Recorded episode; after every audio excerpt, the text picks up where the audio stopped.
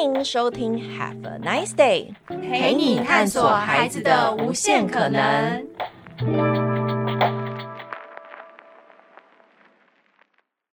这集是莎莎妈妈的小学生烦恼系列。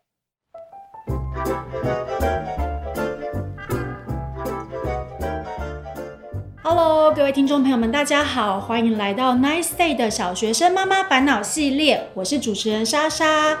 我们今天这一集啊，是有感而发的一集。就是有时候我会听我的朋友们在说，现在小孩子在学校可能偶尔会发生一些冲突，然后就会很烦恼，说要怎么样跟孩子沟通，说，哎，在学校要怎么跟其他的同学说，哦，这样子你的行为我不喜欢，等等的一个状况。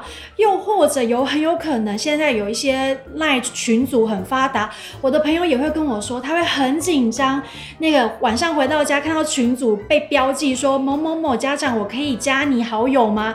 他非常紧张，是不是他儿子或他小孩在学校做了什么事情？这时候万一处理不好，就会延伸出一些冲突事件。所以呢，我们今天呢，想要邀请到我的林慧老师，口语表达训练师。来教教我们说，哎，怎么样可以在家里告诉孩子说，遇到不舒服的事情的时候，可以怎么样做一个很好的表达？又或者，万一不幸这个冲突事件延伸到家长群组的时候，或是家长双方的时候，又可以有什么样好的沟通方式，可以去化解这件事情呢？首先，我们要先欢迎我的口语表达训练林慧老师。嗨，各位听众，大家好，还有我最亲爱的莎莎，你好。太开心了，我真的非常开心，林慧老师接受我的邀请。好，我们要先请林慧老师稍微介绍一下自己好吗？嗯，我莎莎跟我已经认识很久了。那我跟大家介绍一下，就是我本身呢是一位专业的口语表达训练师。比较特别的是，我有将近十年的时间都在教授就是儿童表达方面的课程。那当然了，儿童不是我的这个唯一的专业哦，我其实有百分之七十是成人的学生。那当然，你就会知道成人的学生在本身生活当中或工作当中。当中就也有很多表达上的问题需要去克服，所以今天我应该说是这个难得兼顾这个大人跟小孩的口语表达老师的身份来跟大家分享。对，林慧老师其实已经脱离了小学生这个阶段，一下下一下下，对，他他有一个小孩已经其实已经国中阶段，但我相信林慧老师孩子在国小阶段有没有像我刚刚讲到遇到状况，就是。其实小孩子可能在学校以后遇到同学跟他的相处过程中有不舒服的行为啊等等的，那通常我你会怎么样建议我们的孩子在学校怎么样表达？哎，不好意思哦，这行为我不喜欢，可以怎么样跟让孩子理解这样的表达？其实我觉得刚刚莎莎提问的问题，应该就是每个小朋友妈妈的困扰哈，因为我们都会很担心小朋友在学校里面跟同学发生冲突怎么办？因为你会看到最近有网络新闻嘛，我们有两个流量非常好的 YouTuber，连这么成人的人在发生冲突的时候都会这么的不理性，那何况是我们会担心更小的小朋友是不是同样也会不理性？所以绝大多数小学生的妈妈们一定都。都会很担心，那也的确，如果我们能够训练小朋友有一个适当的表达 SOP，或是表达的方式，的确会尽量能够让小朋友比较能够慢慢的从每一次发生事情当中去练习自己处理的方式。那我自己这边其实就有三个部分可以就是跟爸爸妈妈分享哦。第一个。我们当小朋友在碰到自己很不舒服的时候，比如说像我每次教小朋友上课，最容易的就是被隔壁的人碰到啊、推到啊，哦，然后就会有小朋友不高兴，说你干嘛打我？好，那通常呢，你就会要教小朋友第一件事哦，就是第一句先不要说出这种有挑衅的或是问号型的语句，因为你会发现啊。这个挑衅跟问号型的语句，就是你干嘛打我？你很讨厌呢，哈，嗯，对方其实他听到你这样子的反应，他也会。就是有他也会火起来，所以第一步教小朋友说出来的第一句话，先说出感受。好，那我们其实很少会教小朋友学习说出感受。其实说出感受是一个非常好的信号。那什么叫做感受呢？感受它就包括你会说出哦，我好我好痛哦，或者是我现在很难过，好，或者是我很生气，这些其实都是感受用语。所以如果你能够教小朋友第一步是先。先跟对方说出感受，嗯，那对方会比较听得到，这可能是你真正的感觉，好，他就会意识到说，哦，原来你很生气，或是哈，原来你很难过，好，或是你现在很痛，那对方，好，这个小朋友他就会知道说，好好好，原来你现在是这种状态，嗯，所以。第一个哦，就是先教小朋友感表达自己的感受，因为感受出来才会让对方真正理解你真实的状态哦，而不是用一开始就用指责或问号的方式，因为那样反而容易挑起对沟通上面的问题。嗯，再来第二个步骤，你要教小朋友是具体的把对方做的事情要非常明确的讲给对方听，什么意思呢？比如说，他是被小朋友推倒，然后他很不高兴，所以呢，你就要教他说，那你要告诉他，他到底做了什么事让你很痛。好，那讲的方式就会是：莎莎，你刚刚用力把我推，把推了我，让我差点跌倒。好，然后再讲一次感受，就是我很生气。好，那你在教小朋友讲这个具体的东西里面，你会发现他没有批判，他没有说你很烦呢，你很讨厌呢。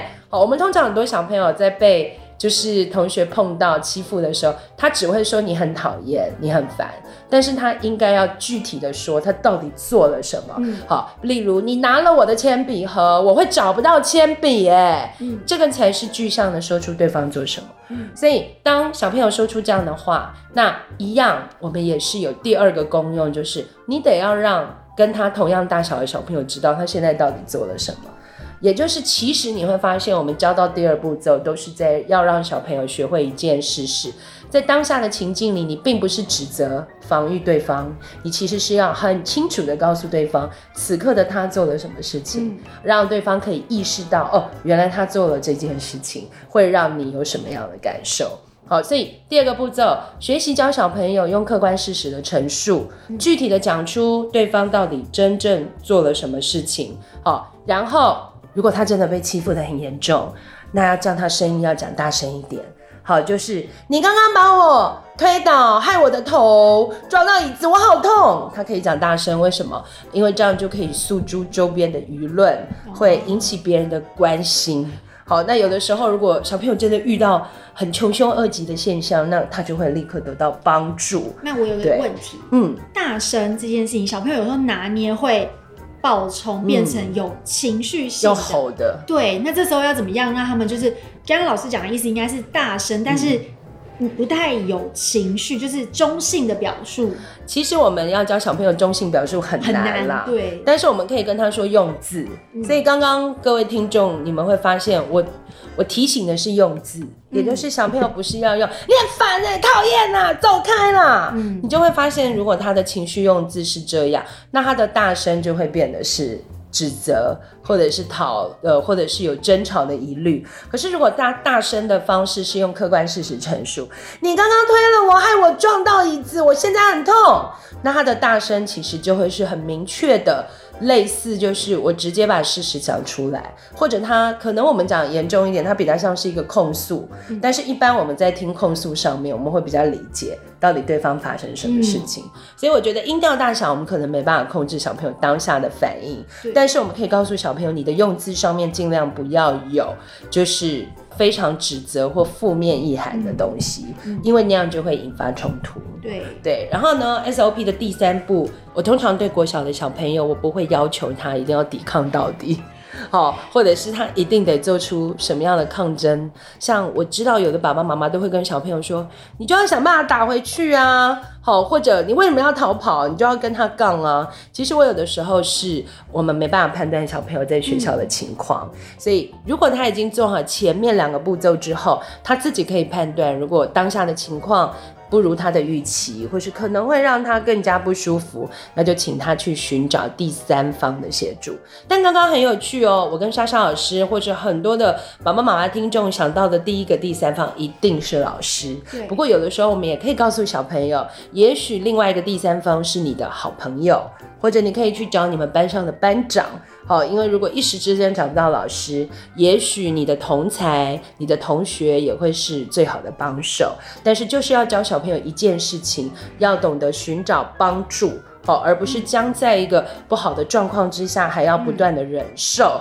哦，因为你会发现，如果你教小孩不断的忍受，那搞不好后面的伤害会更大。好，所以。这个就是刚刚讲的这个三个步骤。那我觉得，呃，我通常常常在说，其实家长才是小朋友最好的老师。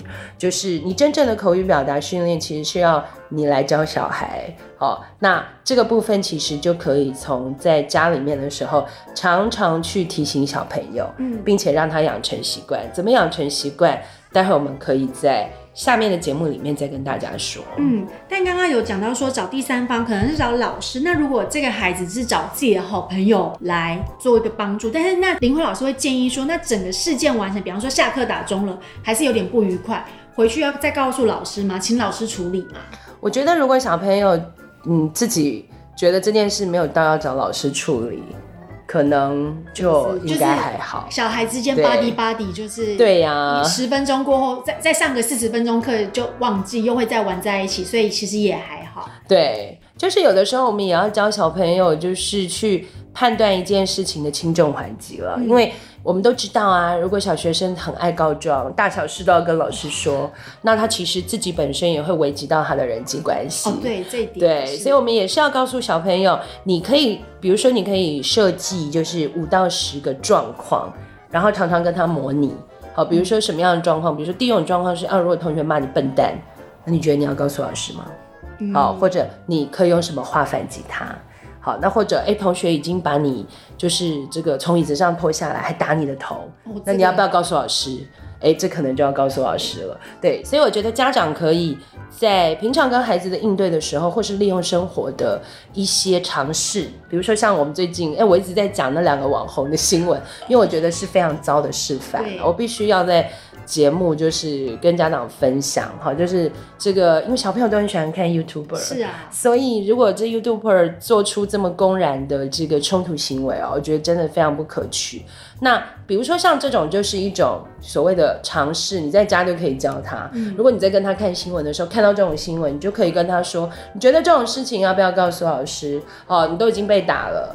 但是当然，他不只要你不只要教育他被打，你可能还要教育他讲话不可以这么的白目，就是有的时候说话的方式也会惹恼别人哦，自招这个危险。所以这些其实都可以把它变成是五到十种的状况，让小朋友实际看到。好，或你在路边，你可能就刚好看到小朋友在玩在打闹，你就可以问他：哎，这样子你觉得要不要告诉老师？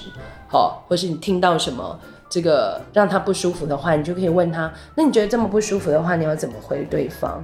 那我觉得生活就是一种教育，而且家庭教育很重要，这就是家庭教育里面可以纳入的一个环节。对，所以其实林慧老师已经延伸到第二题。我们本来想要预设，就是问老师说，诶，平时可以怎么样陪伴孩子练习面对事件的表达，或是冲突的表达？因为我也知道有些孩子可能放学回家就会很。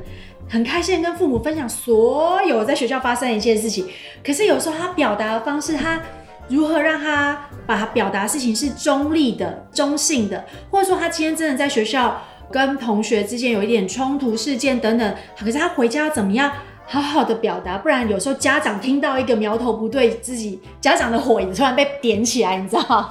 对啊，我们常会呃，像我之前也有看过一部这个。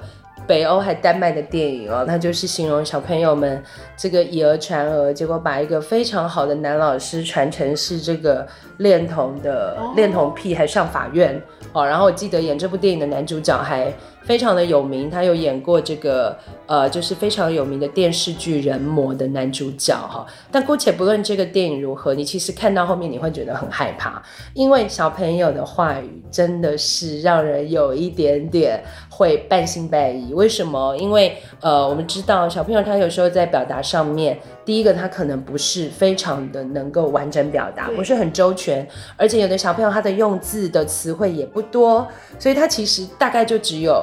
某几种用字能够说明一件事。再来第二个，小朋友有时候他会非常的听同侪的话，好，就觉得比如说这个好朋友、好同学讲了什么，他可能就会觉得，嗯，好像好像是这样吧。好，因为毕竟我们的这个真正有独立思考的能力是要慢慢培养，而且具有一定的年龄才行。所以以小学的小朋友来讲，的确。他的每一次回来的资讯传达，其实父母你自己本身要比他有智慧。好，如果你都知道，我们小朋友有时候在事情传达上本来就不是那么的周全，那你就应该要花更多的时间去了解这件事情的真实状况。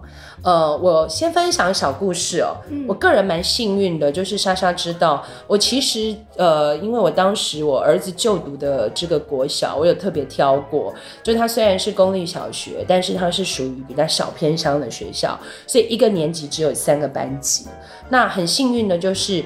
因为班级人数少，所以第一个学校的老师们几乎是一打二哦的这种师生配比哈，就你如果加教就是加行政教职员，嗯、所以第一个学生就会获得比较妥善的照顾。第二个就是，其实通常家长会送到小偏乡的公立小学的，其实小偏乡就是你可能开车要开个十五到二十分钟。像我明明家里隔壁就有国小，嗯、但是是大的很大校，嗯、那。小偏乡的好处就是，可能去就读的家长跟你的个性会比较像，嗯，也就是他比较不会在意学业表现，好，他比较在意的是孩子的，因为我们那旁边都是田嘛，就小朋友他们考完试，老师就带去拔萝卜啊，或者是考前一天，校长还带大家去采那个学校的树，有很多的那个什么甲虫，就是大家都是一种生活的很快乐的氛围，那你就会发现家长跟你的个性是很像，嗯，所以我们当时呢就有从小一开始非常好的一群家。家长，但但是你说家长好，不代表小朋友之间的感情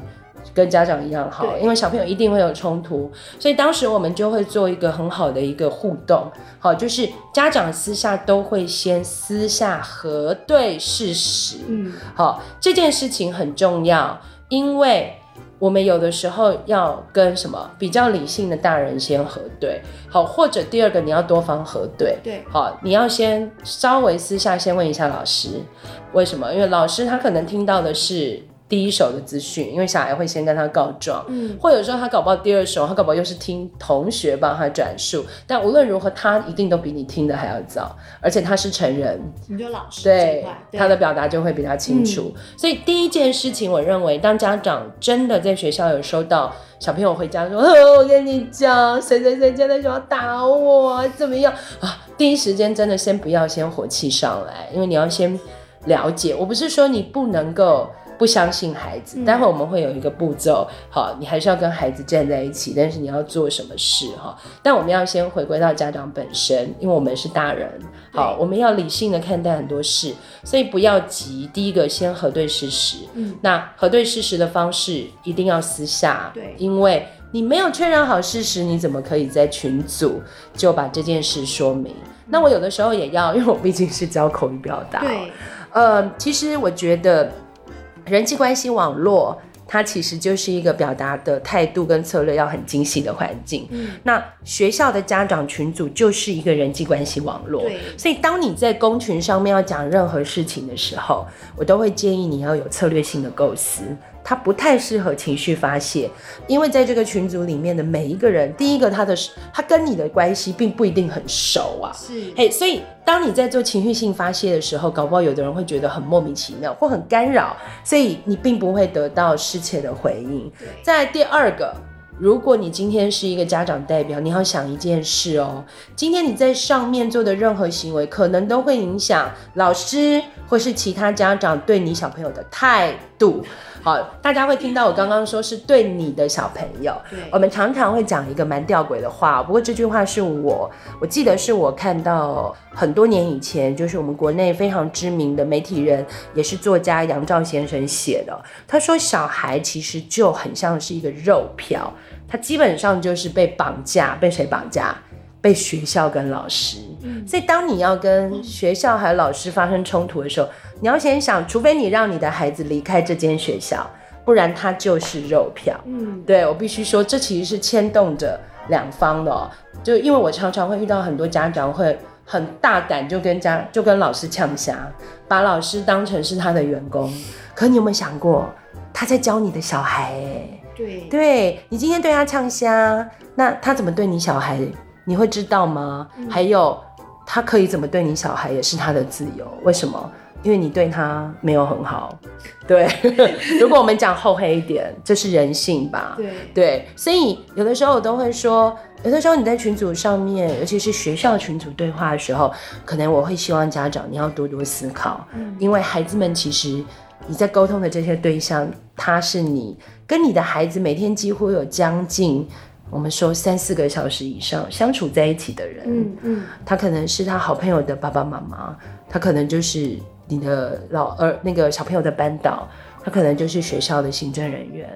那你做的所有的行为，他其实不是你自己算了就好了，因为你不用去学校。嗯。可是你的小朋友每天都要去学校，哎，他还要面对这些，对，所以家长真的自己要理性承受。好，所以我刚刚讲了一个很重要的，要先核对事实，而且要私下核对。嗯。好，核对事实的过程，其实你也可以跟对方释放善意。嗯。对，就说哦，其实是因为。关心彼此，我我来了解一下。嗯，好，那像以前我们很多，因为我们就是彼此很熟的家长，嗯，所以我常常听到他们都会很体谅，说我相信阿哲不是这样的，你可不可以再帮我问一下？或者我也会告诉他，哎，这个部分我听到的是什么什么，那你看看两边有没有一样？其实当大家用很理性的方式在核对事实的时候，这件事情它就不是情绪性的针对，而是大家只是想要把。就是孩子们没有办法表达清楚的事实，慢慢的去还原，嗯，对，然后适当的去处理而已，对，所以这是我觉得第一个家长要有的态度，对，要理性的沟通，没错，然后再来怎么样陪伴孩子们呢？其实第一个最重要的是我们要习惯让孩子先说出感受这件事情。嗯，为什么一定要这样做？大家刚刚应该有听到，我也在教孩子要先说出感受，因为感受这件事情比较能够让。人跟人之间连接，然后也会冷静下来，就觉得哎、欸，我有一种怜悯的感觉。对，就是因为我们你会发现，我们平常的沟通里面，如果都没有感受，就会变得很冷冰冰。对。可是如果我们愿意跟对方说出感受，对方会觉得很真诚。嗯。所以第一个一样的道理，你要孩子习惯说出感受，你就要在家里习惯引导他说出来。所以当他在跟你叭叭叭叭抱怨了一堆的时候，你可以先问他。那当时发生这件事情的感受是什么？或是我们比较小的低年级的小朋友可能听不懂感受，你可以问他：那你感觉怎么样？你是想哭呢，还是胸口很痛呢？还是你觉得很想尖叫？好，你可以试着引导他，好，然后再问他：这是生气的感受吗？嗯，还是不生气？你其实很快乐，好，还是你其实是很很可怕，你很害怕？那常常你在说话，你在跟孩子沟通前，先引导感受，会让孩子他比较能够觉察自己的状况，他会学习原来哦，当他被同学碰到的时候，原来他是胸口会很闷，然后他的呼吸变得很急促，他可能是生气，好，或者是诶，他可能在动同，他可能笔被同学拿走的时候，他会很想哭，因为他会有一种。东西被抢走的感觉，嗯，所以他是难过。那小朋友他有觉察的时候，他自然也就会很习惯，也会告诉别人他的感觉。华人的社会里面特别鼓励要做这个训练，不管大人小孩，嗯，因为你会发现我们华人很多人是压抑感受，认为那样子太不理性了，动不动就跟人家说你很难过，你很生气。可是事实上你不常这么说。呃，其实别人很难同理你哦。好，所以第一个其实是沟通要对象的时候，呃，说出感受比较容易对象，对对方有可能会比较快同理你。第二个部分其实是透过这样子的一个觉察，我们才能够清楚的知道我们在某些状态下面我们会产生的这个情绪反应。嗯。因为你有觉察情绪反应，有的时候你反而就会比较能够。接纳或者控制你的情绪，就不会让它啪爆出来。爆出来。对，所以这是第一个。呃，爸爸妈妈可以常常先引导小朋友先说出他的感觉跟感受。嗯。再来第二个，就是你一定要先专注、充分的倾听。嗯。好，无论他讲的怎么样，你就是听。好，你不要急着打断他说：“等等等等，你那个我听不懂。”或者是家长一直捏大腿。对，你一定要捏大腿。好。或者你就故意戴个耳机 听听那个我们莎莎的节目哈，就是假装你有在专心听啊，就是先让孩子能够充分的把他遭遇的事情，可以不要受任何的阻挡跟批判。我知道有的家长会忍不住批判哦，会说，那明明就是你先，对，哎、欸，有的人还没听完就会说，嗯、等一下，明明是你先，或者是他不是跟你是好朋友吗？就你看，就是你就会忍不住 就打断他，这个都不是适合的倾听方式。适、嗯、合的倾听就是你好好的看着他，然后跟他说，嗯，真的，哦，好好好，哇，好可怕哦，好辛苦，就是你让他知道你是在很专注的听完，跟他同一个阵线，对，那。这个就是有好处。第一个好处当然就是像莎莎讲的，你会表现的跟孩子是站在一起。对。第二个其实最重要的是，透过倾听的过程，孩子会因为你倾听的行为，他会比较愿意告诉你。好，我们要知道很多孩子为什么后来到青春期都不愿意再跟家长聊天，是因为他可能从小到大在跟你讲话的过程。他会发现两件事情。第一个，如果你是常常边看手机或边看电视在跟他讲话，他就会觉得你根本没有要听他讲话。第二个就是像我前面示范的，你可能会不不自觉就是要给他一些建议，给他一些指导，那他就会讲一讲，他就被你打断了。所以等他到了国中之后，他搞不好就会觉得，那我不想跟你讲啊，我干嘛要被你，你干嘛要被你念呐？好，等他已经。长大一点了，有独立思维的时候，他就会抗拒跟你沟通。所以各位小学的爸爸妈妈，你要为未来着想。嗯，如果你要和孩子有一个比较好的互动的一个这个习惯，那你的充分倾听会是对他非常好的鼓励。对，所以这是第二个充分倾听。那当然还有第三个好处，孩子在你的充分倾听下，他的情绪就会得以完整的发泄，因为毕竟你有听他讲完。对对。然后最后一个步骤呢，其实就是我们讲的，你要真的很实际的告诉他，对，我真的觉得你好痛哦，哦，我真的觉得你很生气。嗯、好，最后一个步骤，你完全就是要认同他的感受。嗯、好，可是不要再多一句，就是你同学真的很糟糕。好，我们在此刻只需要先同理孩子。但是我们先不要加深仇恨，因为你到底有没有确定这件事情？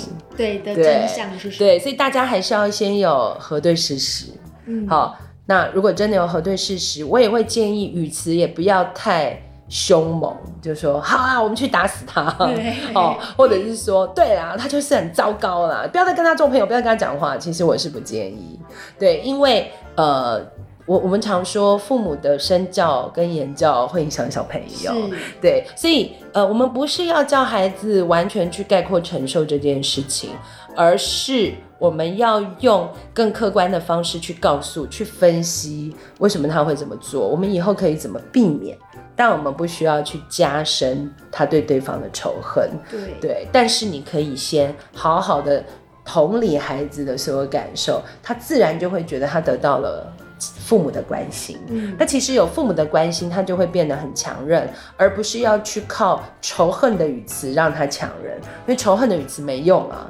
对，而且他可能反而会影响他未来的人际，嗯，他搞不好之后就不跟那个同学讲话，对啊，所以呃，我比较建议的是，其实最后给他一个非常这个深情的拥抱，然后告诉他妈妈都理解，我真的觉得你很痛，如果是我，我也会很痛，好，如果是我，我也会很生气，你辛苦了，好，然后。这个作为一个很完整的陪伴，嗯，那大家也可以回去把这三个步骤把它习惯下来，然后让孩子在这个过程里面，他就会很习惯去跟你做这种感受上的交流。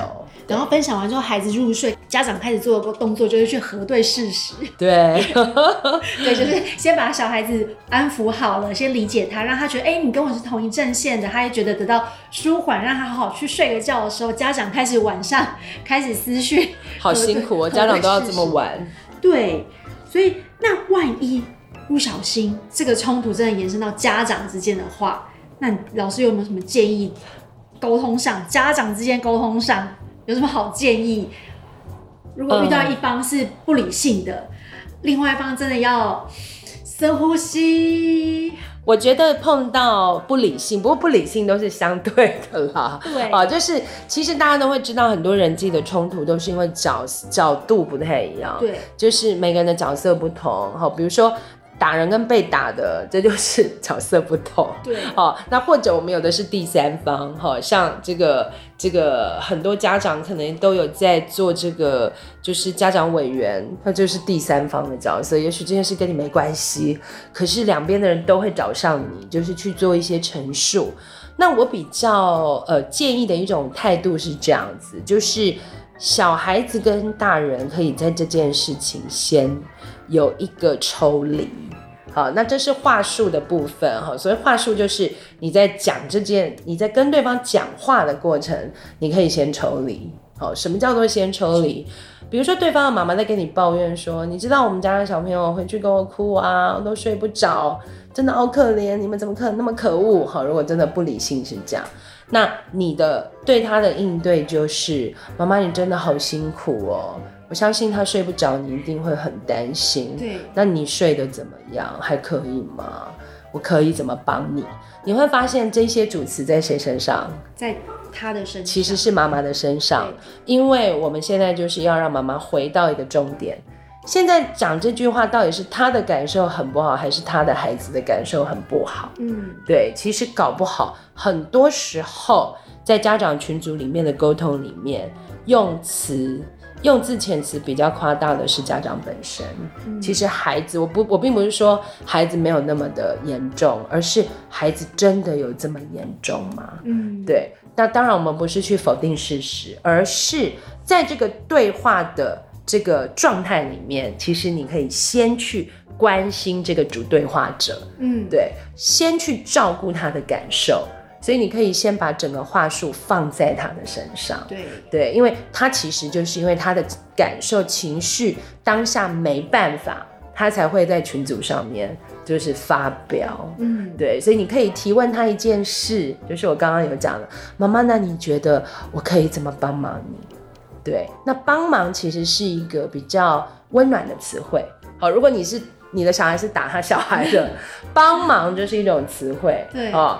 那他就可以说，嗯，你要道歉啊，要怎样啊？好，那你不要再去用那种，那你觉得我要干嘛？好，干嘛就是什么冲突语汇。对，但是你说帮忙，他就有温度，而且帮忙也比较能保护你。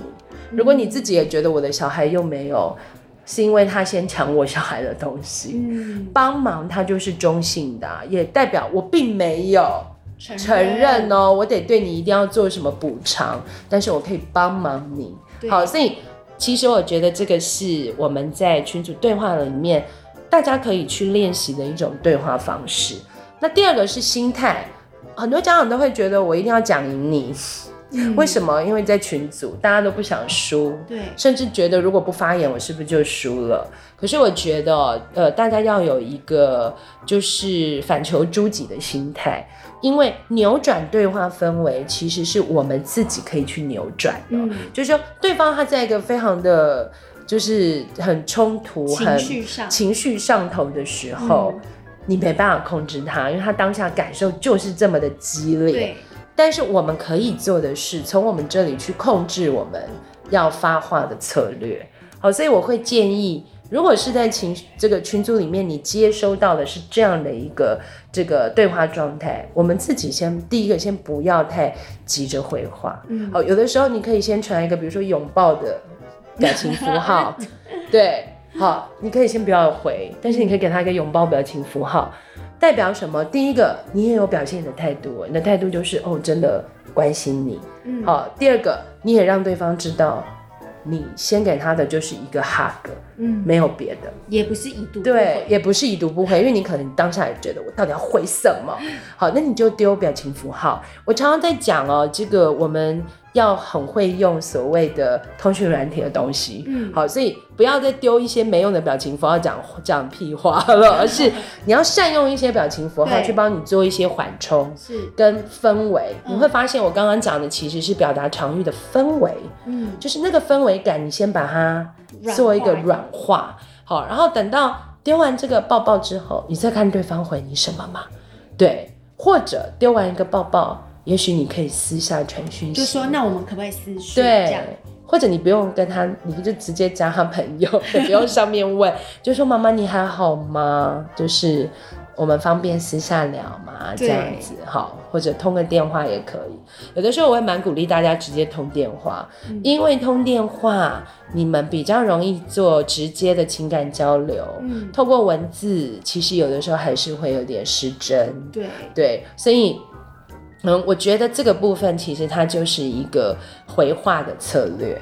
然后当然在。对话里面也先不要太过明确的表态，嗯，好，就是先对这件事情做一个很直接的批判。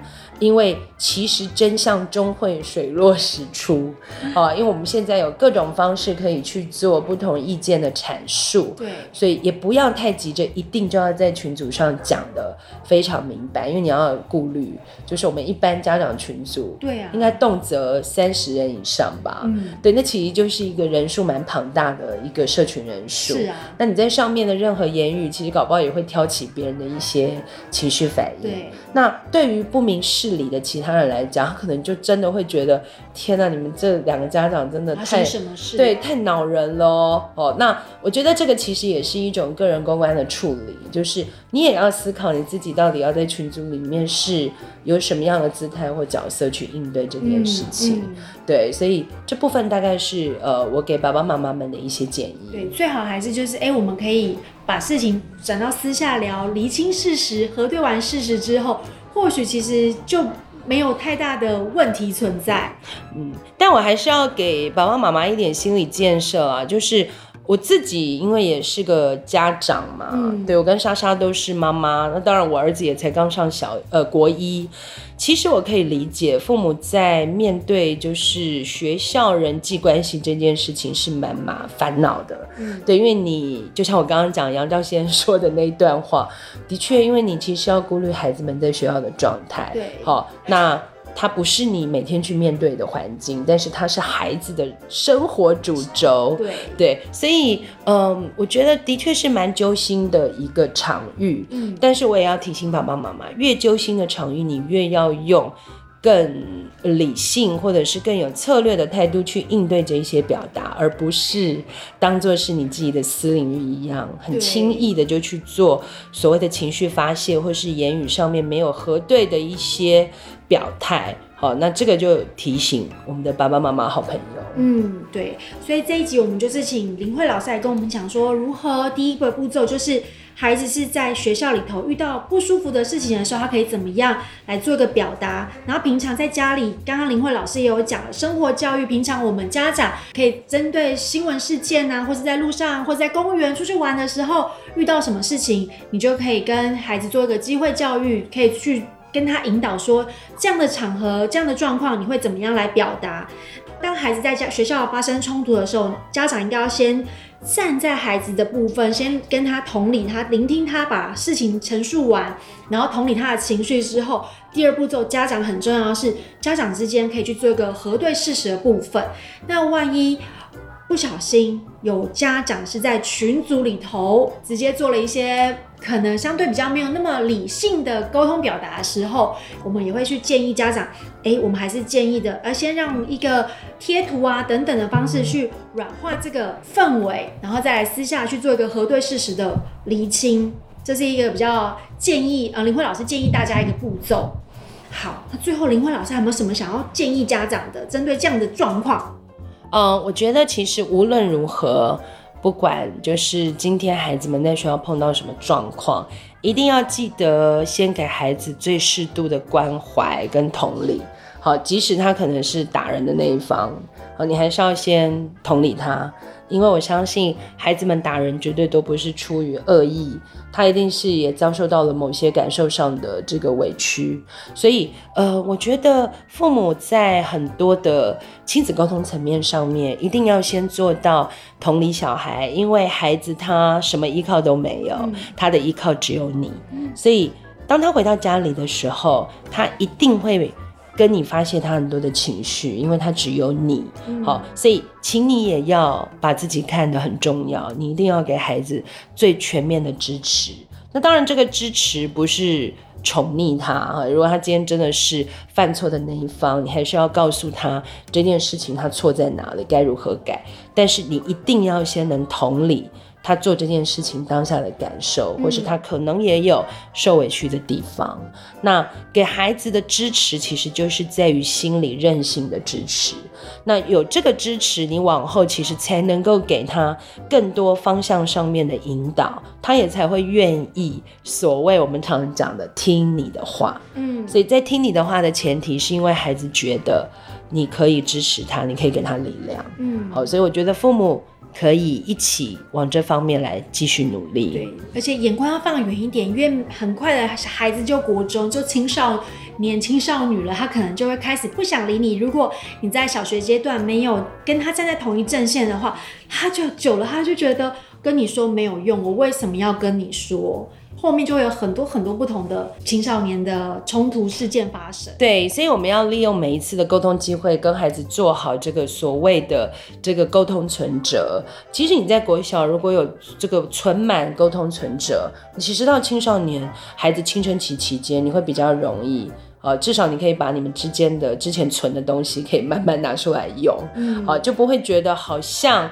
到国中就会一下子卡住哦，很多家长最常跟我反映的就是为什么小孩子到国中就变了一个人，突然变一个人，但其实孩子绝对不是突然变的哦，他一定跟你从国小期间跟他的沟通模式或互动模式有关，只是他当时年纪还小，他不太会知道，或者是他不太有胆量敢表现，可是他慢慢慢慢累积，他其实就会在青春期爆发，所以呢，各位爸爸妈妈不要小看亲子沟通这件事情的重要性，一定要赶快利用国小的每一个时光，每一次机会，每一次可以跟他互动的时候，好好的储存你的这个亲子沟通的这个储蓄本。嗯，好的，我们今天非常谢谢林慧老师来到我们的节目，谢谢大家，拜拜，拜拜。